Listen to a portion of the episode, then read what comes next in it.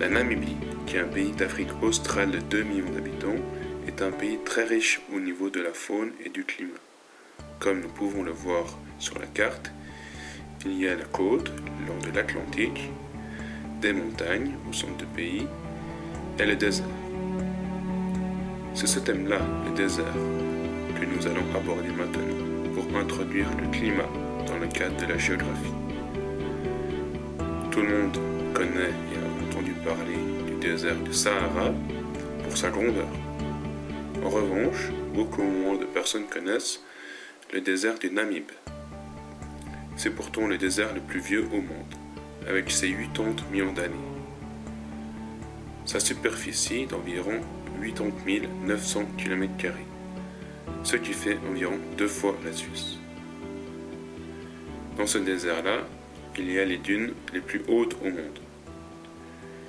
Il y a Big Daddy notamment, qui fait 300 mètres de haut.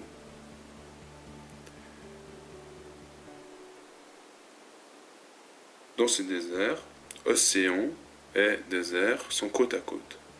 C'est un endroit unique au monde et c'est ce qui permet d'apporter beaucoup d'humidité aux plantes, car il peut très bien dans cette région. Une plante, appelée Myrzella mirabilis, peut vivre jusqu'à 2500 ans. Comme animal, dans ce désert également, il y a le oryx, une magnifique gazelle.